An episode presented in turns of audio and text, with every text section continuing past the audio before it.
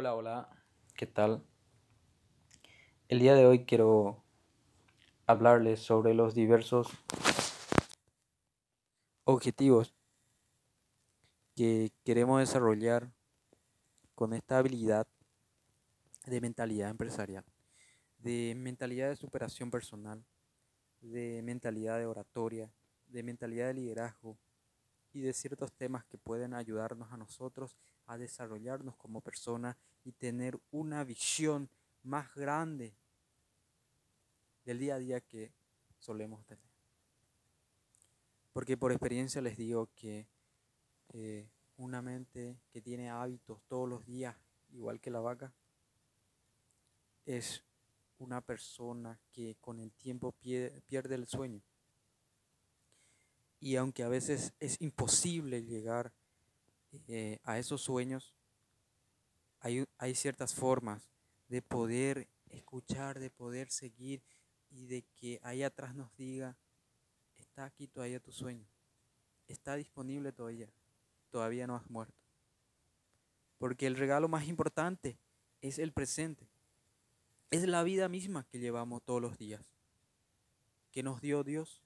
¿Y por qué desperdiciarla? ¿Por qué, ¿Por qué no el poder ayudar a nuestra familia? ¿Por qué no el poder ayudar a nuestros seres queridos? ¿Por qué no el poder cambiar nuestra vida para bien? Porque eso es el fundamento de todo esto, el fundamento de esta filosofía, el poder ayudar a las personas que a nosotros que nosotros queremos, nuestros seres queridos. El ser empático, el poder tener éxito y ayudar a esas personas. ¿Y por qué? Con la economía que estamos viviendo, con las metodologías que estamos viviendo ahora, la universidad, la escuela, ¿por qué no despiertan ese sueño nuestro de poder vivir esa vida? ¿Por qué nos dicen que tenemos que terminar el colegio y seguir una carrera que dure siete años y que terminando esa carrera tenés que buscar un trabajo y vivir todos los días para conseguir tus sueños? Y déjame decirte esto ahora. No es color de rosa. Y ese porcentaje de éxito del que están hablando es el 1%. Y hay diferentes sistemas en los cuales podemos tener éxito.